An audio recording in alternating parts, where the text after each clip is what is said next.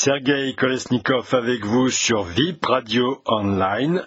Voici le billet numéro 22 du 3 février 2024, le pari perdu de Clinton, Obama et Biden.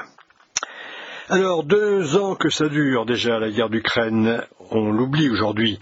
Bah, tout passe, tout casse, tout lasse. C'est la loi des médias. Aujourd'hui, place à la guerre entre le Hamas et Israël.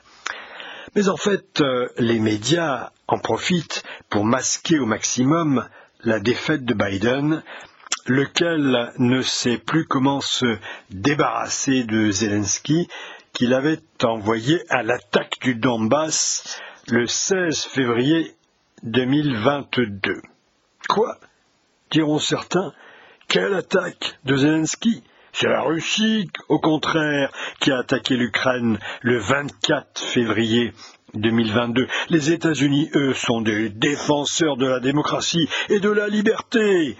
Les défenseurs du monde libre face à l'impérialisme rampant de l'Empire soviétique et au régime agressif des dictatures comme celle de Poutine. Ils ne sont pour rien dans la guerre d'Ukraine. Alors ce biais euh, numéro 22 est justement destiné aux très nombreuses personnes qui pensent toujours de bonne foi que la guerre aurait commencé le 24 février 2022 et que la Russie est l'agresseur, point barre.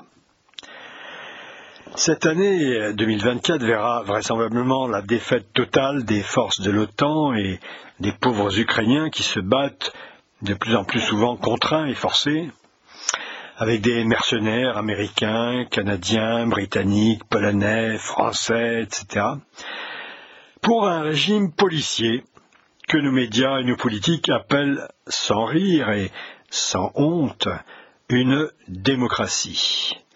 En effet, depuis le putsch américain du Maïdan de 2014, il n'est pas exagéré de dire que l'Ukraine est devenue un cheval de Troie américain utilisé pour déstabiliser le monde russe.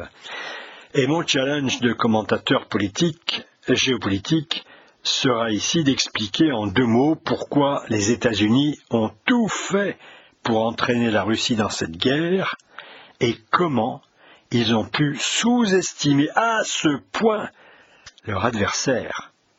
En effet, c'est tout de même insensé que pour la troisième fois, après Napoléon Ier, après Adolf Hitler, un agresseur étranger s'attaque à la Russie.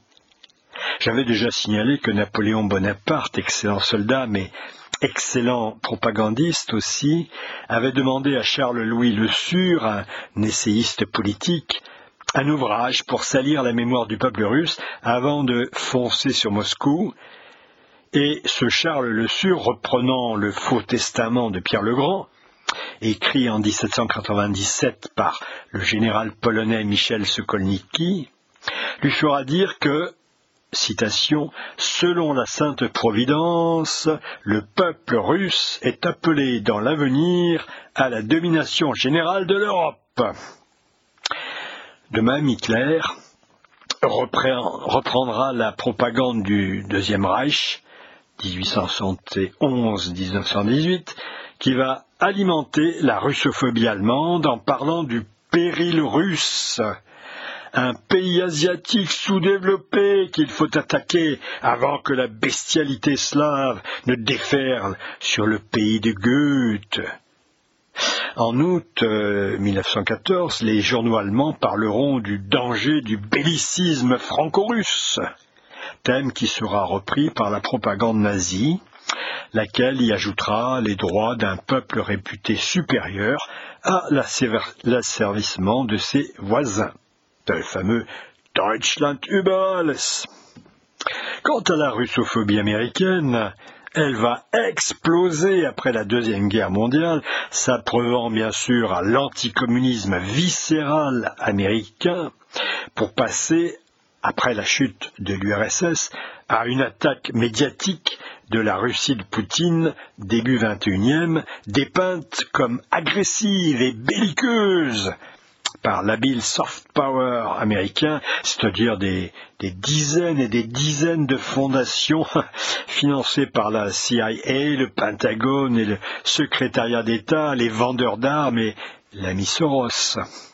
Ce soft power va se déchaîner lorsque l'oncle Sam comprendra que depuis 1998, euh, avec Primakov, puis avec Poutine comme chef de gouvernement, la Russie refuse de se laisser dominer, contrairement à l'époque des premières années Yeltsin, dont Bill Clinton avait financé la réélection en 1996, car il pouvait le contrôler. Bon, la propagande, tout le monde en fait. Mais pourquoi vouloir carrément attaquer la Russie? Eh bien, en ce qui concerne Napoléon Ier, il s'est pris à son propre piège, du blocus continental contre l'Angleterre, la puissance maritime, décrété en 1806. Il ira combattre en Espagne en 1808 pour le faire respecter, ce blocus. Puis envahira la Russie en, 1812 pour la même raison, l'empêcher de commercer avec l'Angleterre. Hitler, lui, voulait un espace vital pour la race allemande, mais sa volonté de domination sans partage se heurtera forcément à l'émergence d'une puissance rivale, celle de la jeune Union soviétique, qui elle aussi voulait dominer le monde, et qu'il finira par, attaquer le premier. C'est l'opération Barbarossa à laquelle le, pourtant rusé renard Staline n'avait pas voulu croire. Pour les États-Unis, ce sera un peu pareil. En 1991, avec l'écroulement de l'URSS, les USA vont laisser apparaître leur vrai visage. En effet, leur désir d'hégémonie mondiale va les conduire à profiter de l'implosion du régime communiste à Moscou pour tenter d'émietter la Russie, une Russie qui ne distingue pas vraiment de l'URSS, au lieu de dissoudre l'OTAN, l'OTAN, puisque l'Occident n'a plus d'ennemis à l'Est, les USA vont en faire un outil d'agression et commencer leurs guerres impériales. Alors ceci nécessite un petit arrêt sur image. Au XIXe, l'Amérique pratique la doctrine Monroe. L'Amérique aux Américains. Ce qui signifie en fait l'Amérique du Sud chasse gardée des États-Unis. Certes, au même moment, euh, l'Europe colonise une bonne partie du monde en Afrique et en Asie, alors que la Russie des tsars s'étendra jusqu'à Vladivostok, fondée en 1859, et refoule l'Empire ottoman avec les dernières guerres russo-turques. Les deux guerres mondiales vont amener les USA à sortir de leur isolement. Ils ont notamment joué un grand rôle dans la guerre de la deuxième guerre mondiale, euh, dans l'écrasement des forces de l'Axe, l'Allemagne, l'Italie, le Japon, puis aideront la reconstruction de l'Europe avec le plan Marshall du 48 et vont défendre le monde libre contre l'expansion de la dictature stalinienne qui a servi l'Europe de l'Est de 45 à 48 avec la politique de containment du président Truman, 47. Et depuis euh, des années, euh, les années 60, l'empire américain sans frontières, selon le mot de Claude Julien, va tisser sur le monde occidental une toile de firmes multinationales. C'est un empire pacifique qui cherche à étendre sa domination économique au monde occidental, c'est-à-dire capitaliste, Japon y compris. La guerre froide qui commence vers 47 va durer durant deux générations jusqu'en 1991. C'est une période durant laquelle les États-Unis entament une lutte d'influence politique face à l'avancée des régimes socialistes en Asie, en Afrique, au Proche-Orient, voire en Amérique du Sud. C'est-à-dire que la guerre froide, au sens euh, sans tirer un coup de feu, la guerre froide Est-Ouest, se situe en réalité, dans le tiers-monde. Et là, elle est carrément chaude et se déroule à coups de guérilla, de coups d'État et de conflits armés, tels que la guerre de Corée. Les marxistes expliqueront que le grand capital américain cherche à exploiter les prolétaires du monde entier et qu'ils veulent les en libérer alors que les partisans du bloc atlantiste répondront qu'ils défendent la civilisation occidentale contre le totalitarisme rouge. Bref, la guerre froide oppose clairement l'OTAN aux pays du pacte de Varsovie pour la domination de la planète, domination idéologique, politique, militaire et culturelle. Cette compétition Est-Ouest alors, pareil du temps de Brejnev et de Jimmy Carter, et même de Ford ou Nixon, devoir être éternel. Or, lorsqu'en 1991, l'URSS implose, tout devient possible, et l'histoire bégaye. Herbert Bush, c'est-à-dire le papa Bush, et Gorbatchev, puis Eltsine, premier mandat, ne parleront alors que de coopération, de désarmement, bref d'une politique d'équilibre entre puissances garantes de la paix mondiale. Et Bill Clinton, 93-2020, lui-même continue d'abord cette politique. C'est le partenariat pour la paix. Hélas, cette sortie pacifique et intelligente de la guerre froide eût été possible mais comme pour la guerre de 14, l'Occident va rater la paix. L'occasion fait le larron. Les États-Unis vont devenir revenir à leur ADN, c'est-à-dire à la croyance que Dieu veut que l'Amérique dirige le monde. Une conviction congénitale des États-Unis, apportée avec les Pilgrim Fathers de 1620, chassés d'Angleterre pour des raisons religieuses et qui vont fonder les premières colonies britanniques du Nouveau Monde. Alors trois raisons expliquent le double jeu de Clinton, qui va finir par tourner le dos au partenariat pour la paix. Tout d'abord, la pression fantastique des lobbies du complexe militaro-industriel américain les producteurs d'armes américains ont besoin de marché et donc du maintien de l'ennemi. Dans son discours d'adieu le 17 janvier 61, le président Eisenhower avait mis en garde ses concitoyens. Nous ne devons jamais laisser le complexe militaro-industriel mettre en danger nos libertés et nos processus démocratiques.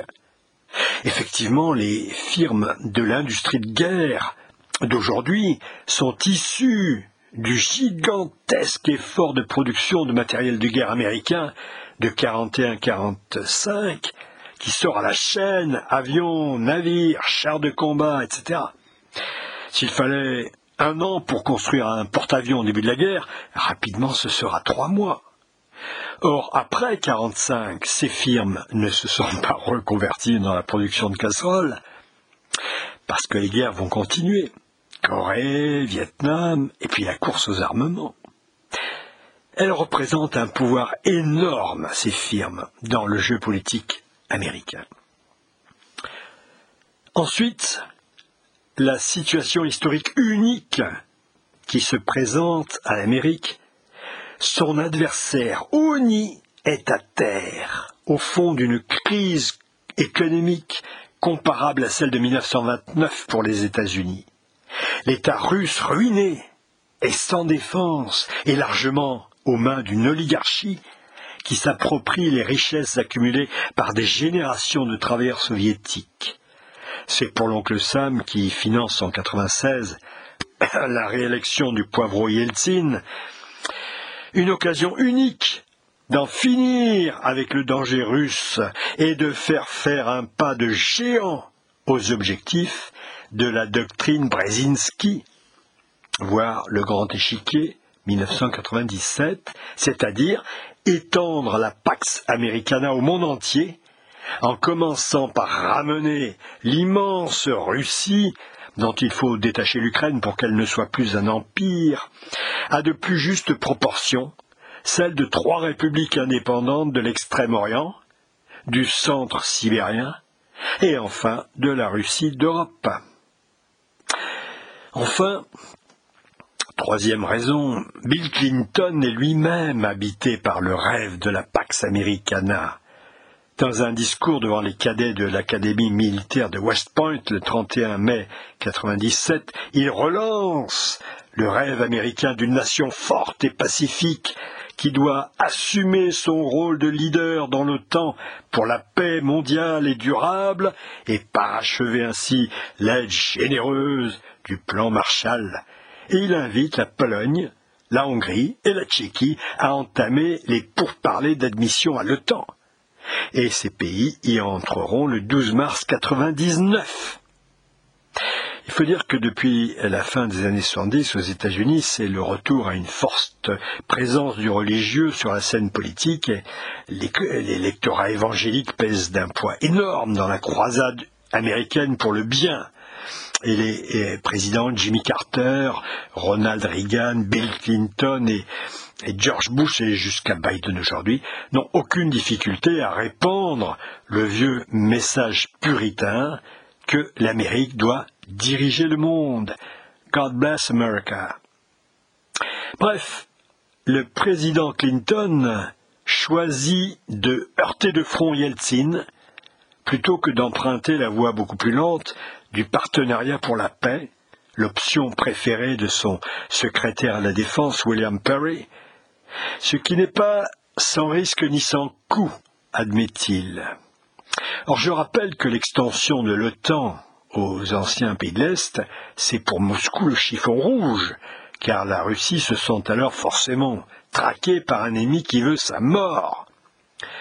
Du temps de Bush, père, le, secrétaire d'État James Baker avait promis à Gorbatchev pas un pouce vers l'Est les médias occidentaux tenteront de nier cette réalité, mais la source se trouve dans les documents déclassifiés et publiés en 2017 par la National Security Archive de l'université George Washington. Un accord écrit était impossible, il eût violé l'article 10 du traité de l'OTAN qui définit la, politique de la porte ouverte. Ainsi, Bill Clinton décide-t-il de brusquer les choses, quitte à trahir Yeltsin et à humilier la Russie pour accélérer la mise en pratique de la doctrine Brzezinski. C'est-à-dire le monde ne connaîtra la paix qu'au sein d'un monde unitaire sous, sous hégémonie américaine. En effet, la Russie va connaître 20 ans d'humiliation.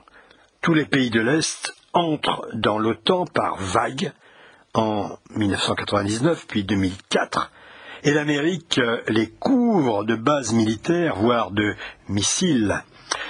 Sans plus d'opposition, les États-Unis et leurs alliés politiques de l'ONU, où la Fédération de Russie est affaiblie, commencent à se comporter comme les gendarmes du monde? Guerre du Golfe de 91, bombardement en Serbie, invasion de l'Afghanistan, guerre d'Irak, etc. De plus, le président George Walker Bush met en œuvre les révolutions de couleur avec les techniques modernes de coup d'État en douce, selon les principes de Gene Sharp, technique de manipulation des foules, et de Joseph Samuel Nye, le prophète du soft power américain. C'est le Project on Transitional Democracies de 2003 qui doit amener le monde à suivre le modèle américain, politique américain, d'où les coups d'État euh, soft, si on peut dire, en Géorgie, pour mettre Saakashvili au pouvoir en 2003, en Ukraine en 2004 pour se débarrasser de Yanukovych et mettre Yushchenko au pouvoir. À noter que Yanukovych sera quand même réélu en 2010 au Kirghizistan en 2005 et en Biélorussie, mais là ça rate. En fait, le but ultime, c'était de proche en proche d'en arriver à jeter les jeunes et les opposants dans la rue à Moscou aussi. Ça, a failli arriver avec les émeutes de 2011, pour se débarrasser de Poutine et découper la Russie en trois républiques inoffensives, selon la stratégie Brzezinski. Le chef du Kremlin, lui, est alors en pleine opération de redressement de l'économie et de la nation russe. Il n'a pas encore les moyens de s'opposer à l'impérialisme américain. Mais en 2007, lors de la 58e conférence sur la sécurité de Munich, il met en garde l'Amérique contre sa volonté d'imposer un monde unipolaire sous son hégémonie. Oh, personne ne le prend au sérieux et, et Obama continuera de louvoyer entre les printemps arabes des années 2011 avant de se décider à intervenir en violant la souveraineté de l'Ukraine lors du Maïdan de 2014 pour renverser définitivement Yanukovych et installer Poroshenko au pouvoir. En effet, le président Yanukovych, destitué par la révolution orange de 2004, qui avait quand même coûté 100 millions de dollars aux États-Unis pour mettre Yushchenko au pouvoir, avait été réélu en 2010, Yushchenko s'écroulant d'ailleurs à 5% dès le premier tour. Ce croyant malin, Yanukovych va alors faire monter les enchères entre l'UE qui lui propose des accords d'association censés booster à terme le commerce de l'Ukraine avec l'UE, et la Russie qui lui propose, elle, cash 15 milliards de dollars et une réduction d'un tiers du prix du gaz. À force de tergiverser, il finit par se monter une partie de la population à dos qui manifeste en masse sur le Maïdan en décembre 2013. Or, le soft power américain est déjà en place à Kiev depuis la révolution orange de 2004, c'est-à-dire une deux multitude d'ONG qui sont en relation avec la classe politique, avec les oligarques, avec les organisations paramilitaires. Les néo-nazis de Svoboda représentaient alors 30% aux législatives de 2012 en Galicie. Et au drapeau jaune et bleu agité par une foule pacifique, se mêlent des drapeaux rouges et noirs, des bandes organisées de l'extrême droite, qui vont structurer le mouvement avec le financement et l'aide directe des Américains. La sous-secrétaire d'État Victoria Nuland est venue encourager le mouvement et elle déambule sur le Maïdan aux côtés de l'ambassadeur américain Geoffrey Pyatt. Après deux mois de troubles et d'agitation, le 20 février, les néo-nazis du Pravi Sector passent à l'action.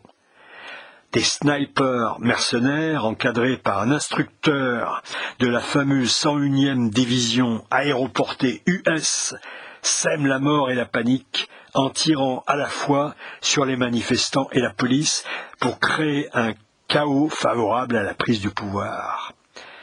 Seule la chaîne allemande ARD et la BBC anglaise soulèveront ce lièvre, mais le journaliste italien Gian Michalessin va retrouver la trace de trois des snipers, des Géorgiens, qu'il va pouvoir interviewer. Confère Il Giornale du 15-11-2017. Et par là, on comprend tout. Pendant ce temps, euh, Victoria Nuland, elle, peaufine le futur gouvernement ukrainien et choisit plutôt Yatsenuk comme Premier ministre. Euh, le 24 février 2014, un régime policier remplace ainsi la démocratie en Ukraine. Plus d'opposition, plus de liberté des médias. La justice, l'armée, la police, le gouvernement sont infiltrés par des ultranationalistes qui se retrouvent au poste de commande. Leur première décision est d'interdire la langue russe, alors que tout le monde l'utilise dans le pays. Et c'est ça qui va mettre le feu aux poudres, entraînant aussitôt la guerre civile et la révolte de la population de Crimée. En 2014-2015, les forces ukrainiennes, encadrées par les néo-nazis, répriment dans le sang les soulèvements de la population civile à Odessa, Kharkov, Dniepropetrovsk, Mariupol, Kramatorsk, etc. Mais des unités entière ukrainienne pro-russe passe avec armes et bagages du côté des séparatistes, c'est-à-dire en fait des légitimistes, qui parviennent ainsi à se constituer une armée. Finalement, le front s'établit sur le Donbass, avec les accords de Minsk II en 2015, signés au format Normandie entre Kiev et les représentants des républiques de Lugansk et de Donetsk, avec la triple garantie de la France, de l'Allemagne et de la Russie. Hélas, du côté occidental, c'était un pur mensonge. Hollande et Merkel avoueront en décembre 2022 que ce traité n'avait pour eux comme but que de donner à Kiev le temps de se réarmer, ce que les Américains vont discrètement se charger de faire. Du coup, la guerre civile continue, avec des bombardements ininterrompus, qui feront 13 000 morts. Pendant les huit années qu'elle va durer, la Russie n'intervient pas. Pas directement. Le mythe de l'armée russe qui serait entrée au Donbass, ça c'est une invention de Poroshenko pour s'attirer plus d'aide matérielle de l'Occident. Eh oui, nous sommes entrés dans l'ère des guerres de l'information, des narratifs de propagande, des images bidouillées et des fake news. Pas simple de s'y retrouver. Nos médias mainstream nous disent non pas la réalité objective, factuelle, mais leur interprétation, idéologiquement orientée. Nous ont-ils jamais dit que Poutine avait multiplié les efforts de négociation pour organiser une architecture de paix et de sécurité en Europe centrale Et sur la base d'une Ukraine indépendante? Ben non, bien sûr. Ils ne diront pas non plus que tous ces efforts seront balayés par les gouvernements américains successifs, ni que la situation intérieure de l'Ukraine est calamiteuse, malgré les fameux accords d'association avec l'UE, l'enjeu du Maïdan pourtant, qui entre-temps sont entrés en vigueur, sans rien changer au malheur du pays. Pauvreté, corruption, censure politique, des millions d'Ukrainiens fuient leur pays. Du coup, en 2019, un acteur comique est élu président dans un raz-de-marée, c'est Vladimir Zelensky. Il promet le retour de la la lutte contre la corruption et le rétablissement économique du pays. En fait, la situation continue de s'aggraver au point que la cote de popularité de Zelensky tombe rapidement de 75 à 25 En 2020, il tente de détourner le mécontentement populaire avec sa plateforme Crimée, qui se propose de reprendre le Donbass et la Crimée. Et on en est là, de la confrontation entre Washington et Moscou, qui entre-temps est, revenu sur l'arène internationale en écrasant Daesh en 2015 en Syrie, les mêmes d'ailleurs du traité de Minsk II, lorsque Biden, l'ancien vice-président d'Obama, qui dans sa carrière politique a appuyé toutes les aventures guerrières de l'oncle Sam, est élu, de justesse, hein, face à Trump en novembre 2020 et prend ses fonctions le 21 janvier 2021. Il faut avoir à l'esprit cet arrière-fond historique si l'on veut comprendre un tant soit peu les événements, les événements qui vont dès lors se précipiter. Pour les États-Unis, l'Europe doit rester sous contrôle américain. Surtout pas d'achèvement des États-Unis d'Europe, ni de la maison commune avec la Russie un axe Paris-Berlin-Moscou, alors ça c'est le cauchemar de l'oncle Sam. Au contraire, une Allemagne sous parapluie nucléaire américain, et donc aux ordres de Washington, garantit l'emprise des États-Unis sur les pays de l'UE l'UE qui vient de naître des accords de Maastricht en 92. Ces derniers doivent rester un allié fidèle, un vassal sous contrôle, un marché et une zone tampon en cas de guerre. L'Amérique doit à nouveau diriger le monde, déclare Biden dans Foreign Affairs en avril 2020, ajoutant que l'épisode Trump est un accident de l'histoire. Joignant le geste à la parole, Anthony Blinken, le secrétaire d'État de Biden, c'est-à-dire son ministre des Affaires étrangères, va signer le 10 novembre 2021 à Kiev le partenariat stratégique d'aide militaire avec Dmitro Kuleba, son homologue ukrainien. Le deal est le suivant. tu attaques le Donbass et nous on te soutient à fond en te livrant les armes et les dollars nécessaires à la victoire, qui sera rapide vu le paquet de sanctions que l'Occident va prendre contre la Russie. Et alors, tu entreras dans l'OTAN.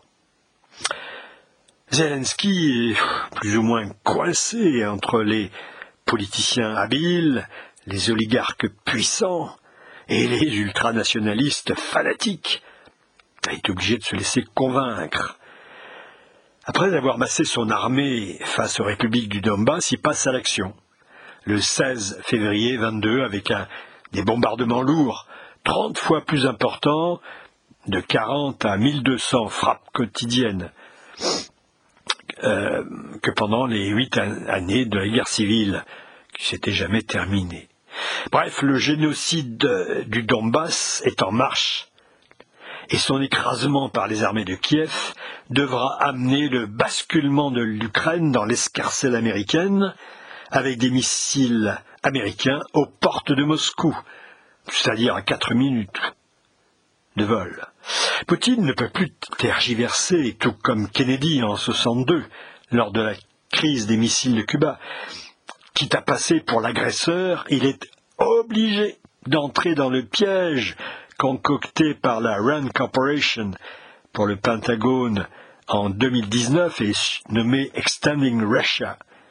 Mais il va jouer aux Américains un coup de Trafalgar.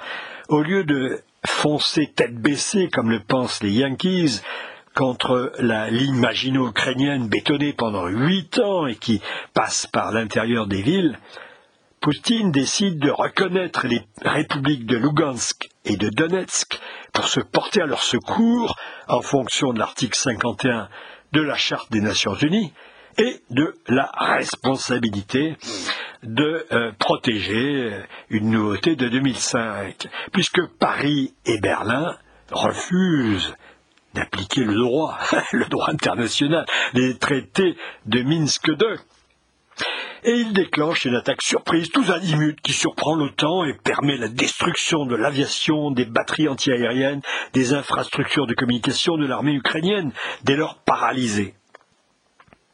Et les premières négociations de paix commencent quatre jours plus tard. Ah oui, parce que Zelensky l'a vite compris.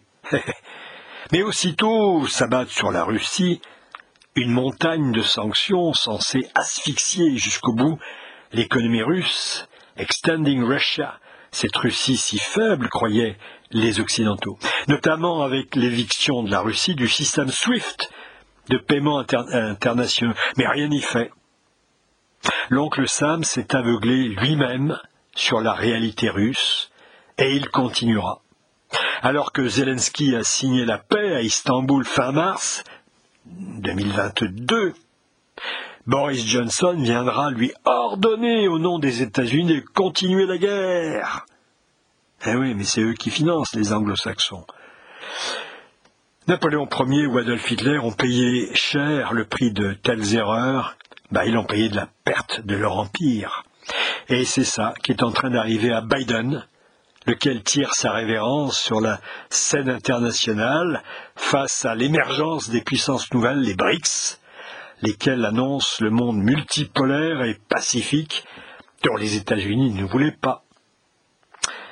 Eh oui, c'est bel et bien l'impérialisme américain qui est le responsable de la guerre d'Ukraine, commencée en 2014 avec le putsch du Maïdan. Les faits sont têtus. Sur ce, ciao la compagnie et surtout, portez-vous bien.